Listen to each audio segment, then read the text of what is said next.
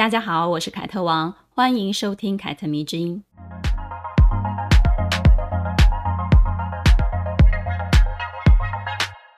这一集呢，让我们先暂时放下女性故事，来聊一聊一些女人比较在意的话题，嗯，轻松一点。先来谈关于容貌焦虑，然后来聊聊我的变美思路。我想呢，在听节目的朋友们一定多多少少有过这种困扰。前阵子呢，有个读者跟我讲，他说呢，自己非常在意脸上的一些斑点啊、纹路，加上呢要拍婚纱照了，他就希望呢能以最好的一面来呈现。于是呢，就有了想要做医美的一个念头。他查了一下做皮秒的价钱，就觉得哇，好贵哦，花不下手。然后呢，他的未婚夫就跟他说，如果真的觉得需要的话呢，可以帮他出钱。于是呢，他就问我，这样子会不会很不妥？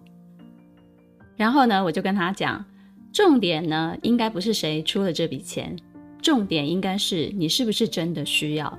如果你真的认为需要，为何？未婚夫出钱你就觉得不贵，自己出钱你就觉得很贵呢？真的非常非常非常需要的话呢，其实自己出钱也是不贵的。现在呢，你打开社群平台就能接收到很多变美的资讯，我们被很多讯息包围，久而久之呢，也开始晕头转向了啊、好像。如果我自己没有像王美那样的穿哦，那样化妆，没有他们这样大大的双眼皮、嘟嘟的嘴唇、鼓鼓的苹果肌哦，感觉自己好像就是不美的，就是很土啊、几乎没有女孩满意自己的长相或者是身材，总觉得哪里不好，想要透过整形或者是微整形来改变自己。于是呢，好多女人就开始累积所谓的美容债。超额刷卡消费，然后把钱花在医美、保养品、化妆品、名牌包、名牌服饰上面，但是花了那么多的钱，却没有真的变得自信，反而因为欠了庞大的一笔债，过得很辛苦，而且没有安全感。最可怕的是，这样的消费呢，是一种恶性循环。你会因此得到一时的满足，但是呢，在这个满足很快就过去的时候呢，为了不停不停的得到这种短暂的快乐，你就要不停不停的往这个坑里面砸钱。原本只是一个容貌焦虑而已，结果后来却演变成让你对自己的人生感到绝望，因为你欠了好大的一笔债。如果你问我有没有过容貌焦虑，那当然是有啊。过去好几集呢，其实我都聊过自己为了要长高啊，为了要符合嗯，变成自己理想中的那个样子，都做了哪些事情？你们可以回去听一听。我相信呢，像我这样普普通通的女孩，绝对是大多数。每个人呢，都多少为了要变美，走过一些歪路。我也是啊，尤其来到大城市之后呢，就会越觉得自己哪里不足，因为你会看到更漂亮的女孩嘛，你就会跟自己比较。但我究竟是怎么一步一步走到现在，然后变成多数人眼中还算漂亮而且有风格的小姐姐的呢？嗯，也许呢，透过我的经验分享，能给你嗯这些多数的女孩子跟我一样，多数的普通的女孩子一点点自信心。只要你想塑造自己，肯定是可以塑造的。但你首先要先放弃一些很极端的手法。在了解自己的基础之下呢，才能做出真正适合自己的改变。父母给我们的是天生的，而后天那些呢，是我们可以自己给自己的。我也相信一个道理，也就是一个女人如果喜欢自己的外表，她的人生其实也会过得更好。千万不要否认外在对我们的影响哦。如果你一昧的去否认，其实曝光的也是对自身的自信不足罢了。好的，来谈谈我自己吧。毕业之后呢，我就从南部上台北工作了。为了通勤呢，我很自然的就把自己学生时代骑的机车运上了台北。大概有两年多的时间，我都是骑机车从新北市永和到台北市南京西路附近去上班的。无论春夏秋冬，大太阳还是刮风下雨，我都骑机车来通勤。台北的雨季其实是很平均的分布在春夏秋冬的，我不晓得大家没有发现。然后呢，我为了更方便自己骑机车，于是呢就穿着那种两节式的雨衣，脚上呢也套上防水的鞋套。冬天下雨骑机车真的是非常不舒服的一件事情，不光是冷，而且呢会让人家感觉啊、身体很沉重，因为你为了要保暖，你肯定是穿了很厚的衣服和外套嘛，对吧？所以呢，每到了下雨天，我就会非常的狼狈。进到公司的位置之前呢，我一定要先去洗手间把自己收拾一下。这个时候，我不要说化妆了，其实我连发型也都没有办法照顾，就是很简单的扎一个马尾而已。而且呢，也只能穿比较休闲的衣服，因为方便整理嘛，然后也方便行动。整个人看上去就是非常普通的那种素人，然后稚气未脱，好像就是永远看起来就像，呃，你好像就是刚从学校毕业那种，就完全没有脱离学生时代的那种感觉。我记得非常非常的清楚，那是一个冬天下雨的傍晚，我下班了，然后就骑机车从公司要去自助餐买晚餐，然后再回家。为了贪图方便啊，我就只把安全帽摘下来，然后就挂在机车上，穿着全套的雨衣装备就走进去店里买便当了。然后因为下雨，地板就很滑，加上我没有脱下鞋套，于是我就摔了一个非常大的。大跟斗是狗吃屎的那种，店里的人都吓坏了，然后就有几个好心的客人就上前来扶我起来，然后我就觉得好丢脸哦，我的便当都没有买，然后我就赶快戴上安全帽，我就骑车走了，然后一路骑回家的路上呢，我就不停的流眼泪，我觉得自己怎么可以把自己过得这么不堪。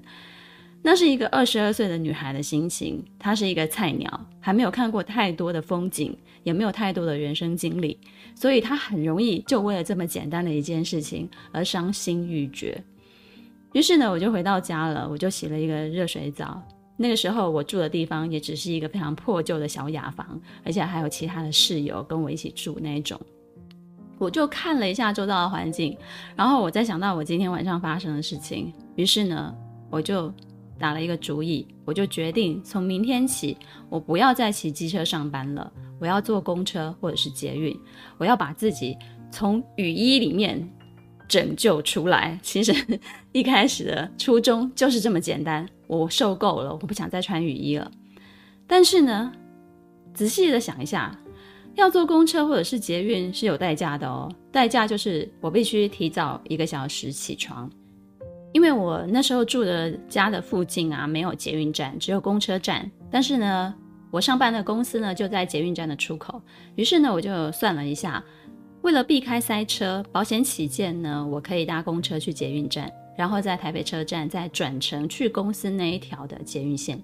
这是代价一，也就是必须早起，而且呢，通勤的路线会变得比较复杂、比较麻烦一点。那代价二呢，就是通勤的费用提高了。公车呢，加上捷运，一天来回我就要花大概九十块钱。那个时候机车加一次油不到一百块，我可以骑一个礼拜诶。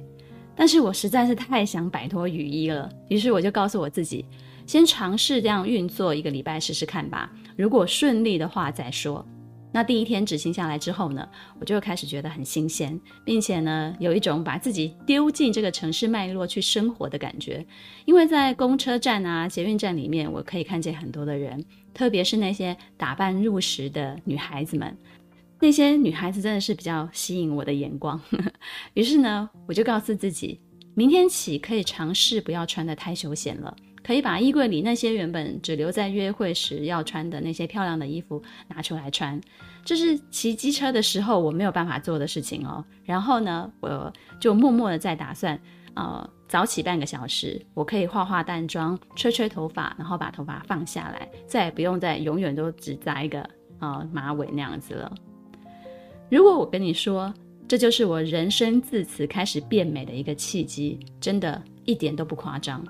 因为从我自己的鞋类经验出发，所以呢，我可以很负责的告诉所有的女孩：当你开始工作了之后呢，拜托你千万不要再骑机车了。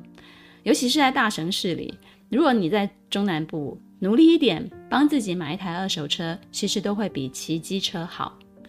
原因非常简单，就是因为这样你才有机会打扮你自己。可以将你自己从学生时代那种素人感、菜鸟的模样啊区别开来，成为一位专业的职场人。我开始学会怎么穿高跟鞋啊，也开始学会更多的化妆技巧啊，也更乐于去改变发型，尝试一下自己除了绑马尾之外的可能。其实都是从我不再开始骑机车开始的。之后呢，我从原本的公司就跳槽到一家女性美容服饰杂志，很顺利的我就拿下了美编的工作了。后来我的同事就告诉我，老板应征人是非常看重外表的。只要你会打扮，而且专业度又够的话呢，他们是最喜欢的。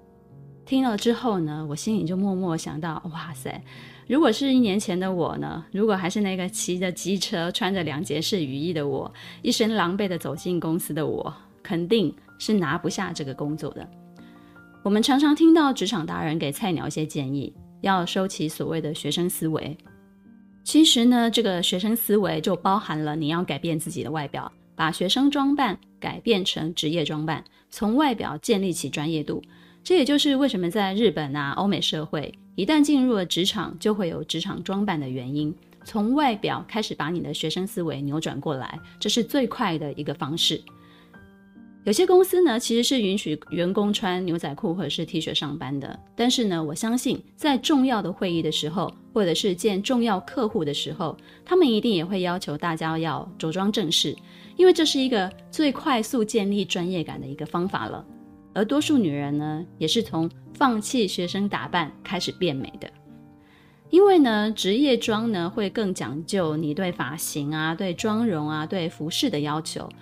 光是穿高跟鞋或者是正式一点的皮鞋这一点呢，其实呢就足以跟穿球鞋来区别开来了。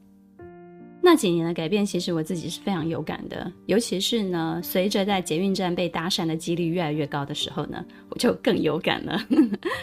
而且呢，我换工作的原因也是想着借跳槽帮自己提高工资啊，拿到让我满意的薪水数字。这个任务达成之后呢，我就搬离了原本的雅房，自己租了一层顶楼的公寓，终于拥有了独立的空间，不再需要跟别人分享了。进入了所谓的时尚杂志工作之后呢，我也算是慢慢的了解到身处这个行业当中，呃，所有女孩承受的那种压力。不要看大家截稿之前都很累，累得像狗一样，那真的要亮丽登场的时候呢，那真的就是谁都不会让给谁的。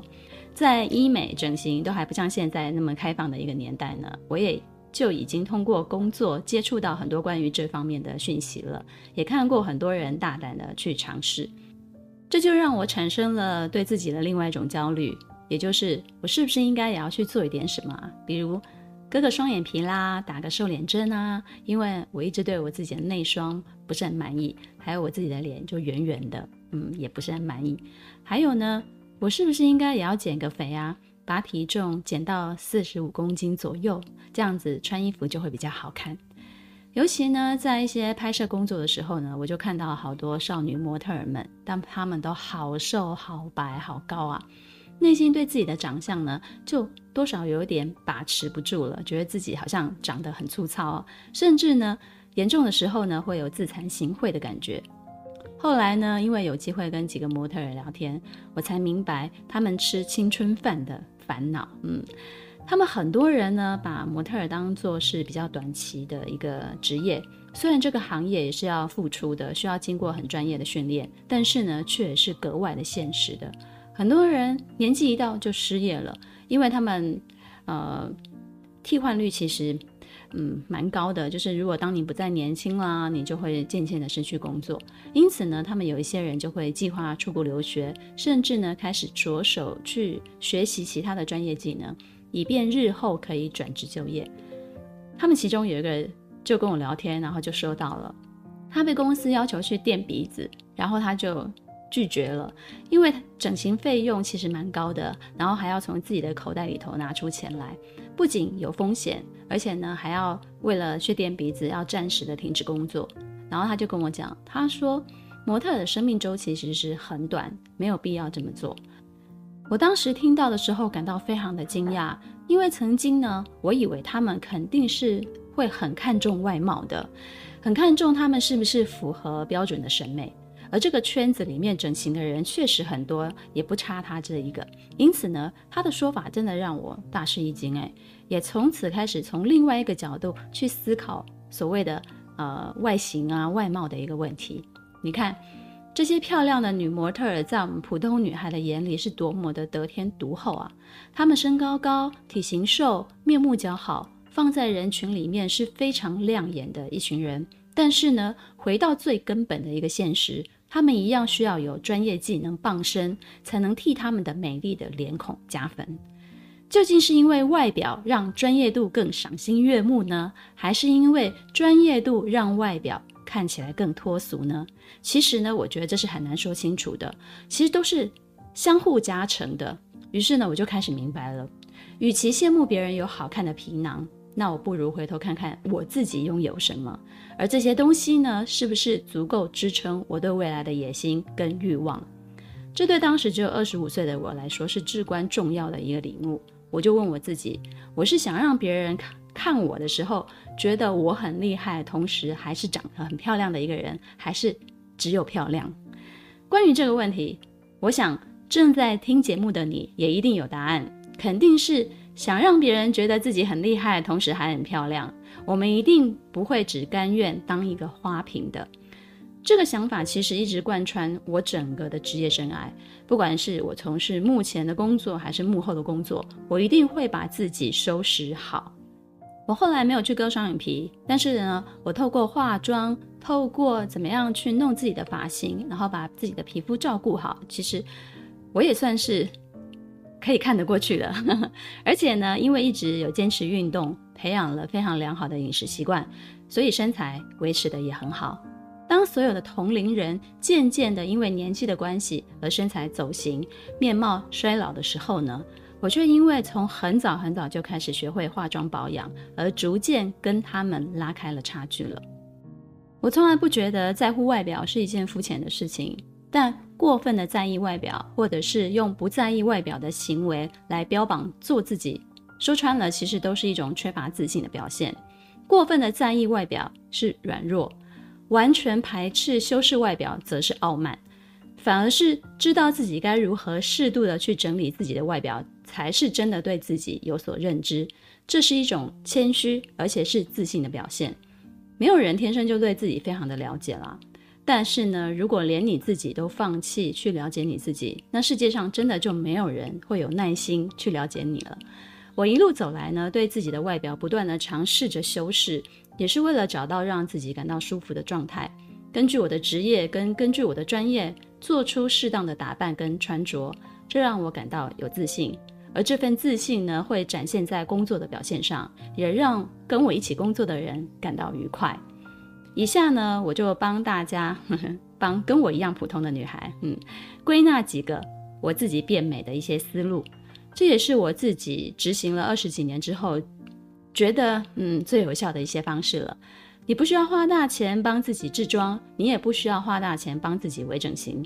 在这些方法执行的过程当中呢，你会明白你自己的优缺点，也会让你更正面的看待你自己，解除一些关于容貌的焦虑，并且建立自信。第一就是控制体重，并且呢选择一项可以持续维持下去的运动。控制体重呢，其实是让自己维持身材啦。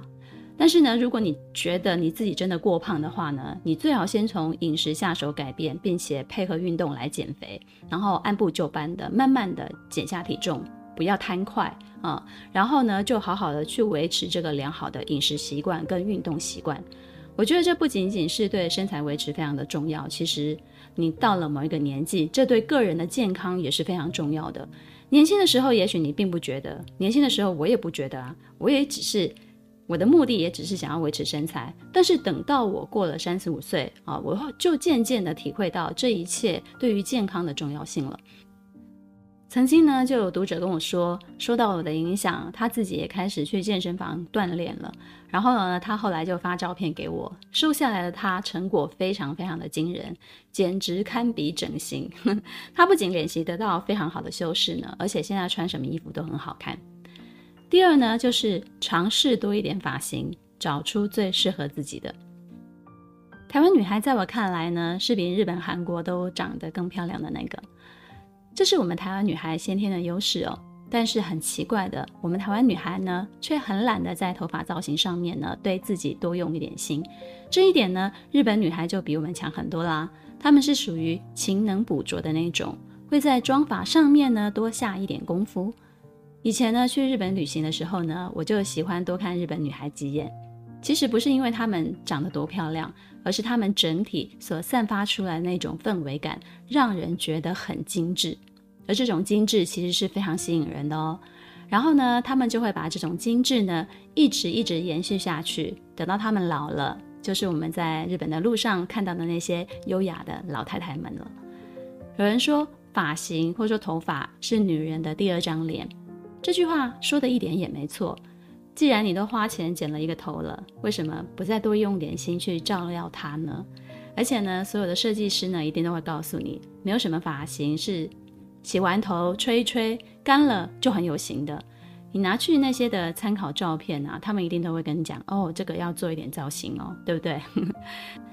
所以啊，每换一次发型，我就会跟我的发型设计师请教，我要怎么整理头发才可以跟你帮我做的是一样的。然后我就回家自己慢慢的练习，也因此就学习到了很多整理头发的技巧。因为有技巧傍身，也就让我。不怕换发型了，可以更加大胆的去尝试。因为呢，就算剪坏了，我也可以利用这些造型的技巧帮自己弥补一下。我常常跟自己说，如果想要成为优雅的老太太，一定要从年轻的时候就开始训练自己，不然呢，我老了只会是老太太，并不会优雅。还有呢，如果你有染发，千万要注意不要有布丁头。如果你顶了布丁头啊，穿的再美，身上再多的名牌，其实我也觉得看起来不美。第三，要洗头。留长发的人呢，最好携带一把小梳子，以便随时整理。我不知道大家怎么照顾自己的脸，肯定是会天天洗脸吧，对吧？但是呢，为何到了第二张脸的时候呢，你就不天天洗头了呢？尤其是有一些留长头发的女孩，因为觉得吹头发太麻烦了，要花很多时间，所以她就。两三天才洗一次，但是明明你的刘海或者是你的头皮都已经很油了，你还不洗？如果你有喷造型用品，或者是你有抹东西的话，其实是更需要天天洗头的。就不用说你出去外面会沾染一些油烟啊、香烟的味道、灰尘，还有不知哪里来的那些气味了。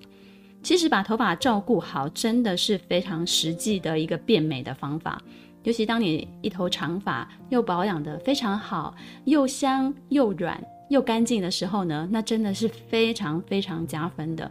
风一吹，带来隐隐约约的发香，哦，那个瞬间真的很迷人。我以前无论是长发还是短发，我一律都是天天洗头的。每天出门之前呢，也会稍微打湿一下，然后重新吹整过后呢，上一些发妆品，我才会出门。长发比较容易乱了，所以呢，我就会随身携带一把可以折叠的小梳子，然后呢，在洗手间就可以方便整理。头发其实已经不是什么细节了，我觉得它就是肉眼可见的一个非常明显的外在的象征。所以油头或者是卡着头皮屑的，都是让别人看到之后呢，会觉得很尴尬，却又不好意思告诉你的。所以呢，你你一定要告诉自己。要洗头，要注意头发的干净。第四，看看自己的身材哪里最美，然后呢，把它展露出来。我以前帮别人做造型的时候呢，做的第一件事情就是先仔细的观察对方，然后我就会问对方一个问题，让他自己说说，觉得自己对自己比较满意的部分，五官里面满意的部分，然后身材里面满意的部分。其实这是一个非常简单的问题，但是有很多人都答不出来。于是呢，我就会就我自己的观察，然后告诉他们，我觉得你哪里好看，然后就针对这些部位，我就会去做重点的凸显。例如呢，有人的手背线条就很美，有人是腰部，有人是腿，有人呢是颈部沿着肩膀下来，这两边的线条很流畅，然后锁骨很明显，很好看。而有些人呢是臀部很翘，有些人呢是背部没有赘肉，然后。腹部很扁平，还有马甲线。我说说我自己吧，例如我的膝盖很骨感，拍照就很上相。很多人不会注意这一点，但是其实你仔细去看，如果膝盖相对比较骨感、膝盖没有肉的人，他拍照呢，腿部看起来就是比较瘦，很上相。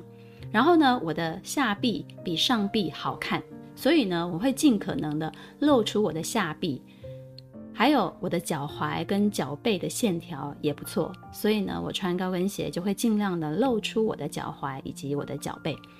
还有我的臀部线条也还可以，所以我穿包臀的直筒裙呢，就会显得很有女人味。但是我的腰臀比并不是太好，我的腰线没有那么明显，而且我的肩膀有些时候也会显得过于宽，所以呢，我会非常的慎选要穿无袖的上衣，要特别的挑选过，或者是呢，就要尽量的去避免。如果你真的找不到任何的优势在你的身上，那你就加强的锻炼一下自己。我觉得没有什么身材是练不出来的，除了你的胸部没有办法二次发育之外，你的手臂、你的腰、你的腹部、臀腿的线条，其实都是可以透过运动来塑造的。第五，化妆，无论如何呢，淡淡的妆都是必要的，反而忌讳浓妆艳抹。我真心、真心、真心的觉得，只有二十岁以前的女孩是不需要化妆的。只要你进入社会，成为一名社畜之后呢，化妆真的就是让你看上去更有说服力的一种方式。哪怕你只有涂口红、画一点眉毛，对你的气色也会起到作用。然后呢，这对你整体的造型也是必要的。如果你穿得非常的正式，穿的套装，但是妆发几乎就是素颜的样子，那整个专业度也会打折扣。适度的淡妆会让你看起来更有精神、更有活力，还有。会让人对你的态度比较好。当大家都不认识的时候呢，外表的第一印象其实就起到了别人会用什么样态度对你的一个关键作用。这个大家都不会否认吧？对吧？有一些人呢会觉得，如果有人会因为我素颜就对我不礼貌，那是他不对。没错，是他不对。但是呢，我是这样想的，我会先做好我自己，让他没有机会对我态度不好。我真正开始化全妆的年纪其实不是很早，大概就是二十七、二十八岁的时候。但是呢，在此之前呢，我已经会化一点淡妆了。可是所谓的全妆也不是浓妆哦，就是从底妆、遮瑕到眼妆到修容，唇妆都做到啊，就是把每个步骤都做到而已。那到现在呢，我也经常会在淡妆跟全妆之间就跳来跳去啊，就看需求啊，看场合。但是呢，我唯一不会做的就是素颜。虽然我也喜欢素颜时候的轻松，但是呢，那也仅限于在家里，或者是只是去下楼倒个垃圾这样子。因为疫情的关系，因为需要戴口罩，所以很多人就省略了化妆了。其实我觉得是可以这样做的，因为我自己也是这样做的。就是你的底妆可以选择有润色效果的防晒霜或者是 BB 霜，然后呢就铺一层非常薄的蜜粉去定妆，那样就好了。然后呢就夹一下睫毛，刷一下睫毛膏。画一点眼妆，让露出来的眼睛有神韵，看上去就不会太差了。很多人觉得化妆会让皮肤不好，以我多年化妆的经验来说呢，因为化了妆，反而让我更重视卸妆跟清洁，还有洗脸步骤。彻底清洁其实才是保养肌肤的一个首要的先决条件。很多人因为整天素颜的关系，然后回家就。随随便便洗个脸，然后长期下来，你的皮肤反而比我这个天天化妆的人还要糟糕。你知道原因在哪里吗？就是因为你以为素颜不需要卸妆，也不需要好好的洗脸，其实这是错误的。即便我在家，我都没有出门，我一样晚上会好好的洗脸。甚至如果我擦了防晒，就是我在家我还是会擦防晒防晒霜。那有一些防晒霜，它其实是要用卸妆油才可以卸得比较干净的。那我一样会按一点点卸妆油，然后帮自己稍微卸一下，然后再洗脸。其实呢，彻底清洁是保养肌肤非常非常重要的条件，大家一定要记得。再来是第六，可以不擦指甲油，但是呢，一定要将手脚的指甲修剪干净、整齐，并且呢，定期的去去死皮。手脚保养是经常被忽略的一个细节，但是如果你保养得宜的话呢，就是偷偷变美的一个关键。我自己会因为喜喜欢对方的手，感觉他的手很美，也就进而觉得他的长相也很讨喜。我不知道有没有人跟我一样，就是喜欢看别人的手，因为喜欢看手，所以呢，对自己的手也就讲究起来了。脚趾头啊，脚后跟也是，如果你定期有养护的话呢，就是会让自己显得更加精致的一个非常小的一个细节。第七，学会穿高跟鞋，抬头挺胸走路。很多女生不爱穿高跟鞋，因为穿高跟鞋很不舒服嘛。我懂，而且是非常懂。因为为了穿好高跟鞋啊，我也是吃过很多很多苦头的。但是如果可以的话呢，我还是想要劝一下大家，不妨呢从五六公分高的高跟鞋开始练习穿起。因为总有一天你会有需要穿上高跟鞋的场合，在那个场合到来之前呢，如果你都没有练习穿过高跟鞋，而是那一天才第一次穿。那么那一天就会是你一生的梦夜了，因为我发现啊，有很多人平常根本就不穿高跟鞋的，但是一旦需要呢，第一次就会为了高度而穿起了八九公分高，甚至是十公分的高跟鞋。哇塞，这实在是太贪心了，也太高估自己了。其实呢，你可以循序渐进的去练习。例如呢，我刚刚说的，你可以先从五六公分开始，然后放一双五六公分高的高跟鞋在办公室穿就好了。上下班通勤的时候呢，你就换穿比较舒服的鞋子。利用每天在公司走动的时间呢，去练习适应高跟鞋，也能避免新鞋子穿太久而磨破脚或者是脚后跟，也等于利用这段时间呢，把鞋子穿软。等到你差不多适应了，你就可以穿着通勤试试看，或者是改换高度高一点点的鞋子来做练习。我很喜欢穿高跟鞋，而且呢，我是利用穿高跟鞋才把自己走路的仪态纠正过来的。我以前走路会塌腰、耸肩、驼背，然后自从我开始练习穿高跟鞋之后呢，我就把我之前所有走路的坏习惯都校正过来了。因为你穿高跟鞋是很需要核心跟重心的。然后呢，我训练自己做到了之后呢，我走起路来就会非常的端正。有了端正的走路姿势了之后呢，我就可以练习让走路的姿态更加的优雅优美。还有呢，其实你穿高跟鞋，你的整个腿型看起来也会变好。第八就是注意仪态。我在做捷运跟公车的时候呢，很喜欢观察人，尤其是看别人的坐姿。我发现很多的女生到了公共场合的坐姿呢，都是太过放松的，啊、那种放松就像坐在自己家里那样，坐久了，你的脚、你的腿就会开开的。仪态其实起到了非常关键的变美作用，那种美是关于气质的。当你有意识的去提醒自己，并且慢慢的内化成习惯之后呢，它就会变成你自己个人的气质。就像很多人会抖脚啊，其实会抖脚的人在抖脚的当下，他是全然未知的。那是因为他这个抖脚已经变成他的一个习惯了。无论男女，仪态好的人呢，就是感觉更美、更帅，不是吗？不是他们真的长得多么漂亮、多么俊俏。而是他们给人一种感觉，就是有教养，给人感觉舒服，很想跟他亲近。所以呢，你要注意一下，随时呃注意自己的仪态，尤其是坐姿或者是站姿，慢慢的内化它，变成你的习惯，那它就会变成你个人的气质。第九，好好说话。为什么说好好说话也是变美的思路的一个原则呢？啊、一个技巧呢？其实一个人说话的声调、语气、快慢、语言表达的方式与逻辑，都是会为你的外表加分的。这就是为什么有些人长得很漂亮，但是一开口就破功的原因。相反的，有些人长得普普通通的，但是你听他说话就会觉得很迷人，哇，好舒服啊，耳朵怀孕这样子。好好说话呢，也是对自己的口语表达做练习啊。我自己也是花了非常长的一段时间训练我自己，包含。调整我的声调啦，调整我的语气，还有快慢等等。练习的方式呢，是可以自己用手机录影，对着手机的镜头说一段简短的自我介绍，或者是朗诵一篇文章，练习咬字跟发音等等的。每天练习几分钟，然后呢，你坚持下来，你一定会发现自己说话开始变好听了。嗯，第十呢，就是练习搭配服装。其实现在网络上教穿搭的影片非常非常多，有很多的部落客也会示范。其实要获得穿搭的资讯，已经比我之前啊，以前我年轻的时候快速而且简便了。